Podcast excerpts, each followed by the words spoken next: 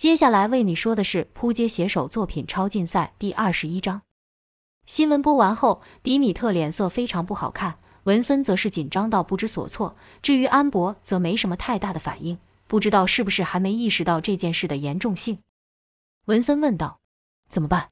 那真的是有超能力的话，长大就会变成这样了。”文森对于刚才的新闻报道信了百分之七十，因为他看过迪米特伤人的样子，也是非常的残忍，所以他才会想说自己以后会不会也变成那样。迪米特摇了摇头，伸手将文森与安博都抱在一起，温柔地说：“不会的，刚刚他们说的都是假的，你们才不会变成这样。”文森又道：“可是你有时候也很可怕，那不是超能力害你的吗？”迪米特沉默了一会后说道：“不是，这和超能力一点关系也没有。”我，迪米特在这两个天真的小孩面前居然有些难以开口，而后叹了口气，把话题岔开，说道。我的事情和这完全不一样。文森哦了一声，但看他的表情，明显没有全信。正在这时候，楼下传来惊呼之声，三人立刻拨开窗户偷看，就看一台货车开了进来。柜台人员开心的上前招呼，对车上下来的人说道：“太好了，我正想要一个。我可不想我的旅馆内住了怪物，就像你们说的，他们和我们看起来完全一样。没有这东西，我可分辨不出来。”跟着就看他举起了一个银色的小东西，那玩意赫然就是科特刚才在电视上介绍的蓝眼。原来这是一台派送蓝眼的货车。那人说：“但有了这个，我就不怕了。每个人我都要给他照一下。”车上的人说：“你得小心呐！你也看到了，他们被认出来后可是凶狠的很，立刻就露出那野兽的本性。你别逞英雄，跟他们正面冲突，知道吗？这可是性命攸关的事情。”别开玩笑，那人挥了挥手说道：“我当然知道，我又不是笨蛋。”虽然他嘴上这样说，可表情却是一派轻松，没当回事。车上的人又警告道：“喂，小子，你有听进去我说的话吗？我可不想下次来是帮你收尸啊！”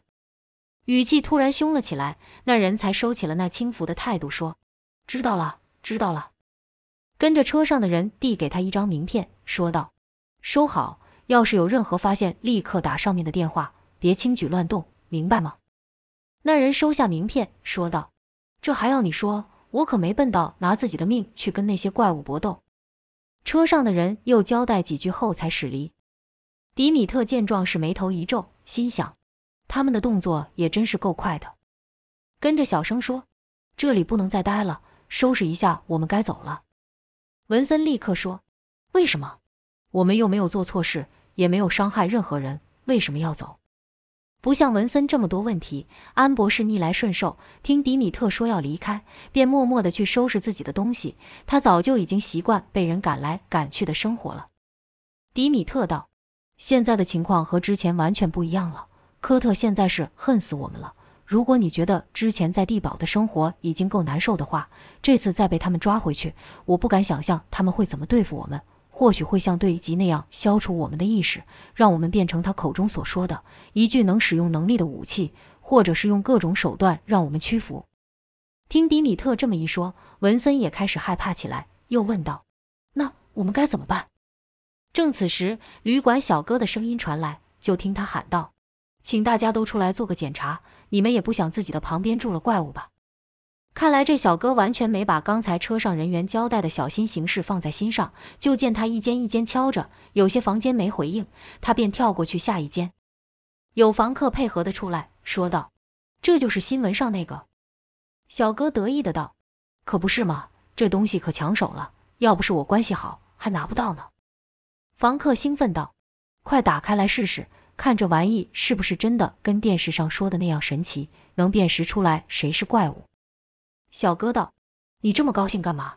我看搞不好你就是。我可警告你呀，我的心脏有信号发射器，要是我死了，他们会立刻追踪到这里。”房客笑道：“那有什么用？我要真是超能力者，把你害了后不会赶快跑吗？怎么可能还傻傻的在这里等着被抓？”那小哥想了一想，才意识事情严重，道：“对啊，要是这样，我不就完蛋了？”便想把蓝眼给收起来。哪知那房客急着要看，便伸手将他拉住，说道：“你要去哪呢？不是要是这玩意吗？小哥紧张道：“我我突然想起来，我还有事情要处理。”房客催促道：“还有什么事会比这更重要？快给我看一下那东西。”房客愈是这么说，小哥愈是害怕，而且愈看着房客愈觉得不对劲，后悔道：“这人肯定就是怪物。我要是真的这样一照，看出他真实身份的时候，估计我这条命就要没了。”来住这种便宜旅馆的人，自然不会体面到哪里去，甚至有许多是罪犯。眼前这位房客一脸横肉，配上他油腻腻的长到肩膀的头发，看起来确实不像善类。小哥随便掰了一个理由说：“电话响了，我得去接。”可这房客听小哥一再推脱，脸色也变得不太好看了，凶道：“哪来的电话？别骗我！快点给我看那玩意！”小哥心想：完了，看来这货是躲不掉了。他肯定是要摧毁这东西，无奈下只好把蓝眼交给对方。那房客拿在手上把玩，说道：“这小玩意管用吗？”手乱按之下，居然启动了机器，一个镜头伸了出来，可是并没有像电视上那样发出奇特的光来。房客道：“怎么，不是有光吗？这玩意不会是坏的吧？”小哥害怕的伸手说道：“我会用。”刚才车上那人有仔细跟他解释操作的方式，原本还以为房客不会把蓝眼还给他，可没想到那房客这次居然很干脆，说道：“那你来用，对我试看看。”小哥接过蓝眼后，心想：我要是现在就逃跑，估计他立刻会取我性命。算了，左右是个死。无奈之下，只得硬着头皮按下启动钮，奇特的光从镜头射出。小哥本以为眼前这纠缠不休的房客一定是新闻上所说残忍凶猛的超能力者，可在蓝眼的奇特光线照射下，却什么变化都没有。小哥不禁咦了一声，问道：“你不是能力者？”那油腻的长发房客道：“拜托，我怎么可能会是那种怪物？”小哥大大的吐出一口气，说道：“我还以为我死定了呢。话说，既然你不是能力者，你一直要我照你做什么？”房客道。我就好奇，这玩意跟电视上的一不一样？是不是真的能辨识出那些怪物来？你看这光照在我身上有什么反应吗？小哥摇了摇头说：“看不出来。”房客突然盯着小哥看，小哥被瞧得颇不自在，问道：“你要做什么？”房客一把抢过蓝眼，哼了一声说：“搞不好你是。”说着就朝小哥照去，但结果和自己一样，没有一点异常。房客道。好险你不是，不然我就要给你这一下了。说着，抽出预藏在背后的武器。小哥捏了一把冷汗，心想：这家伙还真是危险啊！我看他也不太正常。可转念一想，万一我这里真的藏有能力者的话，我一个人也应付不来。既然他这么凶，让他出头好了。便说道：“大哥，一看你就是个狠角色，那些怪物说不定都不是你的对手。不如你跟着我一起巡防。”要是真遇到了那些怪物，你就给。没等小哥说完，那房客就做出挥刀的动作，说道：“就给他这么一下，不然说不定等我休息了，我就被他们给害了。”能力者在科特的渲染下，居然被一般民众当成了会啃食人的野兽了。小哥赶忙附和道：“对对对，就给他这么一下，有你在就搞定了。”房客道：“那还等什么？走吧，也算为人类尽一份力。”说着，两人就沿间敲门，逐个将投诉的房客都用蓝眼扫了一遍，直到迪米特的房间。小哥敲了敲门，说道：“有人在里面吗？”等了一会，没有声音。房客问道：“这间住的是什么人？”小哥道：“一个父亲带着两个孩子。”房客道：“都带小孩了，还检查个屁？”小哥奇怪，问道：“他们不用？”房客道。废话，要是那男的是怪物的话，那两个小孩早就被他给害了。小哥也觉得有点道理，但还是又敲了一次门。这次他还把耳朵给贴到门上，听里面有什么动静，可依然是一点声音都没有。房客不耐道：“人家说不定是带小孩出去，换下一间吧。真是的，这么简单的判断都不会。我们要锁定那种一个人来投诉的那种才可疑，这还要我教你？亏你还是做这行的。”小哥只得连声说是，而后两人就朝隔壁间走去。也多亏他们没有硬闯进来，否则他们俩的小命就要没了。因为迪米特就在门的后面，手上拿着手术刀，只要门一开，那刀就会结果两人。等小哥的脚步走远后，迪米特才慢慢将武器放下，向躲在浴室互相捂住口鼻的文森与安博挥手，示意他们不用再屏住呼吸了。几人回到房中，文森问道：“现在怎么办？要是被发现的话，我们肯定会被抓回去的。”迪米特点了点头，说：“我们不能再待在这了。”文森问道：“那要去哪？”迪米特说：“必须尽量远离人群，去偏僻的地方。”文森道：“然后呢？”迪米特没有回答，因为他也不知道下一步，但他可以确定他们必须离开这，而且是愈快愈好。于是几人趁着深夜便离开了旅馆，前往一个偏僻地点。蓝眼的出现将能力者与普通人给区分了出来，但可不是所有能力者都会像迪米特一样逃离人群，至少塞巴斯汀就不会这样做。前文就说过，塞巴斯汀从小就认为自己是特别的。在他能力觉醒后，他更是谁都不放在眼里，败给吉根相武，成为了他最大的污点。他迫不及待地想证明自己的特别，所以于海滩时，他便争取要成为众人的领袖。塞巴斯汀认为自己是神选之人，不应该再和以前一样辛苦的工作，于是他率领着人占据了一座豪华的屋子，稍微展示一下能力，就把屋主的保镖给干掉了。塞巴斯汀享受别人的成果。心里是一点不安都没有，他打从心里认为这些人就是要服侍他的。于看到科特的新闻后，塞巴斯汀是哈哈大笑，说道：“多此一举，我们本来就不会隐藏自己的身份，我们这么特别，干嘛把自己装的和这些没用的普通人一样？那多可惜呀！你们说对不对？”塞巴斯汀本来就不是低调的人，于能力觉醒后更是自信心爆棚。他的头发不知道是因为能力的关系还是如何，全都竖了起来，好像喷了一整罐的定型液一样。他这样的造型，就是平常走在路上也够引人注目的。跟着塞巴斯汀的人有六个人，但是他们的能力都没有塞巴斯汀厉害，有些觉醒后勉强能达到 B 级的程度，只怕一个特工就能把他们都给收拾了。因此，他们需要塞巴斯汀的保护。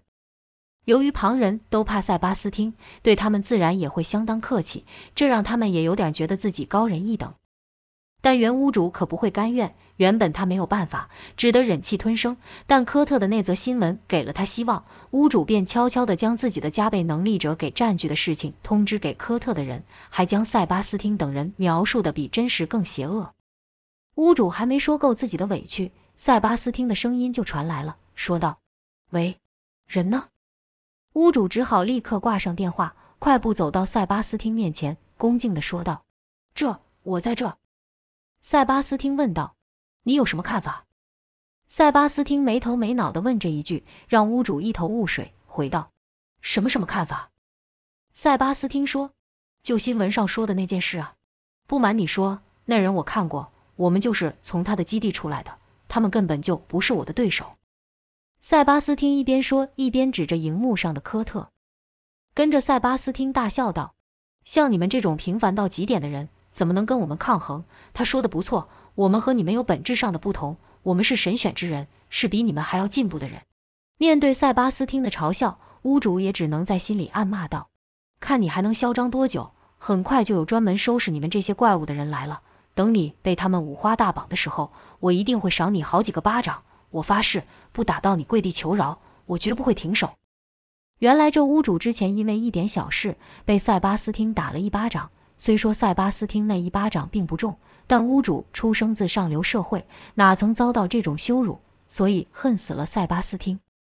不到两日时间，科特的特工就到了，他们就是当初潜入太岁摩天豪宅的那群杀人不眨眼的特工。屋主不知道的是，如果这些人打败了塞巴斯汀，那他的性命只怕也保不住。前庭安全，进入一楼了，疑似有五个能力者。特工队长透过耳机接收其他特工的消息，掌握了情况后说道：“有没有发现屋主？”一特工说：“屋主和我在一起。他说侵占他屋子的能力者一共有六人，一楼沙发上翘着腿、头发竖起来的那人就是这群人的头。”队长问道：“不说六个吗？还有一个？”那特工问屋主：“对啊，你不是说有六个吗？还一个呢？”屋主道：“那家伙一早开着我的跑车出去了，他哪懂得我那些宝贝的价值？那哪是拿来开的，是拿珍藏的。却这样被他给糟蹋。生死交关之际，特工哪有心情听屋主的埋怨？特工问：“你知道这些人各有些什么能力吗？”屋主看向塞巴斯汀，说道：“我只看过那头发竖起来的家伙会放电，他的手指这样一动就有闪电出现。”特工道：“其他人呢？”屋主朝塞巴斯汀左边的人看去，说道：“那家伙会隔空移动东西，至于其他几个，我就不知道了。”他们说的话，特工队长也听得到。队长道：“那个家伙叫做塞巴斯汀，会使用电。原本的能力不怎么样，但在那天后能力大增。博士已将他的等级调整到了 A 级。至于其他几个，仍是维持 B 级，但还是得小心。说不定那天他们只是没有展示出他们实力而已。”正在这时候，远方传来低沉的轰轰声响，是跑车的声音。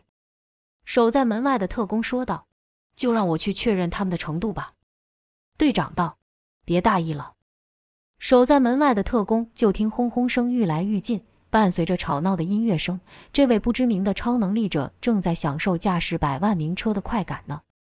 特工算好了车子行驶路线，透过瞄准器凝神准备。就在超跑转过一个弯道出现的时候，砰的一声巨响，跑车的一个轮胎破掉。由于车速极快，而且又是在弯道上，跑车立刻失控，打滑旋转。跟着砰的一声撞到了山壁，车子整个翻了过去。队长问道：“解决了吗？”特工透过瞄准器仔细的看，正想要说任务完成的时候，车子动了，便立刻改口说道：“有动静。”跟着就看跑车被抬了起来，超能力者从下面走了出来，浑身是伤，走路还摇摇晃晃的。特工一枪就能把这人给收拾了，便问道：“看起来要不行了，要下手吗？”队长道。能留活口吗？特工道：“可以。”队长说：“那就交给你了。”特工换了一种子弹，扳机一扣，就看那举起跑车的超能力再往前走几步便倒下了。特工正想回报的时候，身后突然传出惊恐之声，他赶忙转身看去，就看一个全身被蓝色电流包围的人从窗户跳出，随着塞巴斯汀从窗户飞出的有他的同伴，还有屋主。外面跑车发出这么大的声响，塞巴斯汀自然觉得奇怪，朝地释放了一道如网状电流，立刻感应到特工的位置。塞巴斯汀说道：“他们的速度可真快，是你打的小报告吧？”他身旁的五个能力者问道：“你说什么？谁来了？”塞巴斯汀道：“没什么，几个找死的家伙而已，来的正好。你们不来找我，我还要找你们呢。在这边待的也有些腻了，是时候让世人正视这件事了。”他的同伴听塞巴斯汀突然说了这些话，感到莫名其妙，便问道：“我们要让世人正视什么事情？”塞巴斯汀道：“让他们知道谁是猎人，谁是猎物。你有看过一群兔子去围攻老虎吗？”那同伴奇道：“兔子围攻老虎，那不是找死吗？兔子哪会这么蠢？”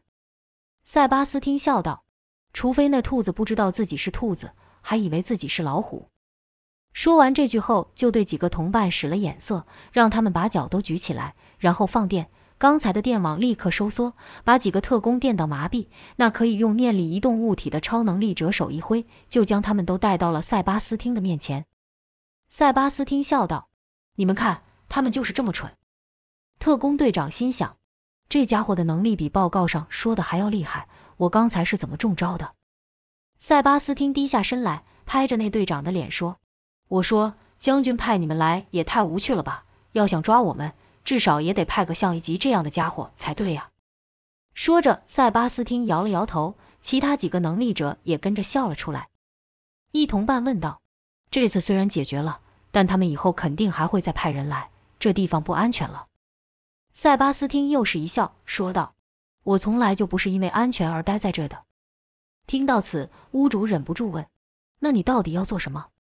塞巴斯汀道：“好问题，一开始我还真不知道自己要做什么。看你这里不错就来了，但现在我想做点什么了。”塞巴斯汀哈哈大笑，这笑也是来的莫名其妙，让其他五个能力者也是一愣。笑完后，塞巴斯汀将特工身上的蓝眼取出，说道：“我才不会隐藏我自己，我就是我，我是雷帝。你们不是想捕猎我们吗？其实不用这么麻烦，因为我也正要捕猎你们。”跟着就对其他五人说道：“还记得他们在地堡是怎么对我们的吗？”那份记忆虽不能说是刻骨铭心，但要忘记也不可能。好些人到现在晚上梦到科特等人恶狠狠的表情，还会被吓醒。那能使凭空移动物体能力的人就说道：“那些家伙对我们做过的事，怎么可能忘得了呢？”塞巴斯听到，他们肯定还会派人来把我们抓回去。要是再被抓回去的话，你们还记得科特说的话吧？刚才那人道：“肯定会把我们意识给抹去，把我们变成像雷吉这样唯命是从的行尸走肉。”塞巴斯听到，谁是行尸走肉还不一定呢。塞巴斯汀听到这几个字，脑中浮现的不是雷吉，而是迪米特。迪米特那日所展现的能力，虽然说破坏力没自己大，但却是全场最诡异的，让人有种莫名的恐惧感。那恐惧感更胜于面对 A 级与项武。其中一个同伴问：“你说他们还会再派人来？那我们到底该怎么办？我们还能逃去哪？”塞巴斯听到：“谁说我们要逃？从来只有弱小的一方才会逃跑。我们比对方厉害这么多。”为什么要逃？我们要让他们知道这一点，让他们明白是谁该逃。塞巴斯听说这些话的时候，心里带着恨意。他从小就被取笑，只因为他认为自己与众不同。求学时如此，工作时如此，到了地堡还是如此。他压抑多年的情绪，在能力刚觉醒的时候爆发过一次，但被 A 级给打败了。可这丝毫没有动摇到他的信念。他心想：这次我看谁敢笑我，谁敢笑身为雷帝的我。一同伴问道：“不逃，那我们要做什么？”这几人自从逃出地堡后，就一直没有一个明确的目标。塞巴斯汀露出了微笑，说道：“我们想干嘛就干嘛，我们想要什么就去拿什么。”同伴担心道：“这样做会不会太招摇了？”同伴说话时，眼神看着倒地的特工。塞巴斯汀不屑地说道：“干嘛怕他们？我们已经不是以前的我们了。这个世界从现在开始是我们说了算。”跟着几人便开走屋主的另一台跑车，扬长而去。屋主哪里敢说什么，只能在心里埋怨道：“这些特工逊毙了，哪有电视上说的这么厉害？”塞巴斯汀带着小弟到了大城市后，便开始随心所欲，想吃什么吃什么，看到哪间店里有喜欢的东西，也是伸手便拿。才刚进城一阵子，就被警方跟记者给围了起来。他身旁的能力者看到这样的阵仗，不由得害怕起来，问道：“这下该怎么办？”完蛋了，塞巴斯汀却一点都不在意，看样子还有些兴奋。就看他站到车上，从高处下看，下面人的目光都聚焦在自己身上，这让塞巴斯汀非常高兴，心想：你们终于注意到我了，终于有人听我说话了。我被你们嘲笑、无视了这么久，终于等到这一天了。警方将他们几人围住后，喊话道：“快点投降，你们不可能逃得出去的！立刻双手抱头，给我趴下！”塞巴斯汀摇了摇头。对他的同伴说：“你看，他们都一样，连说的话都一样，每个都要我们趴下。”随后，塞巴斯汀喊回去：“不然呢？你能拿我们怎么样？”警察道：“不然我们就要开枪了。”塞巴斯汀无所谓地说：“那还等什么呢？动手吧！”一警察说道：“这家伙是不是疯了？”正要下手时候，另一人说道：“等等。”刚才警察说道：“做什么？”那人没有回答。而是拿出蓝眼朝塞巴斯汀等人身上照去，果然看到他们的身上发出蓝光，而塞巴斯汀身上的蓝光是最深的。那人说道：“这些人是能力者。”那警察哼了一声，说道：“谁管他是不是能力者？就算眼前的是上帝，犯了法，我也要把他给抓回去。”他的伙伴说道：“不，军方说这些人危险的很，不是我们能对付的，还是先拖着，等他们来收拾吧。”当两人正在讨论的时候，塞巴斯汀已经感到不耐烦了，加上刚才那一照，便朝对方喊道：“你们怎么没动静？这时候不是应该疯狂的攻击我们吗？我就说了，不用那破玩意，我根本没想要隐藏自己的身份，我们就是拥有非凡之力的人。”说话时，就看塞巴斯汀身上冒出蓝色电流，跟着就听塞巴斯汀大喊道：“在场的摄影机都给我准备好了。”跟着就看缠绕在他身上的电流突然消失，紧接着就是一道刺眼的蓝光爆出，把每个人眼睛都刺得睁不开。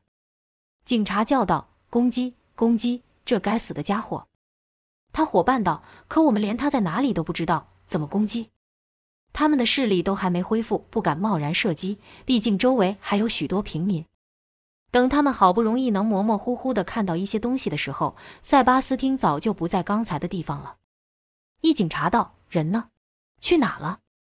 塞巴斯汀的声音从他旁边传出，笑道：“找我吗？我在这呢。”跟着用手轻碰了那警察一下，那警察就受到电击而倒地。而后就看塞巴斯汀像在玩似的，口中哼着歌，对在他附近的人身上一拍，那人就受到电击而倒地。离他较远的立刻拿起武器对着他说道：“快住手，不然我现在就把你给毙了。”性命攸关之际，他可顾不上上头说尽量要活抓的命令了。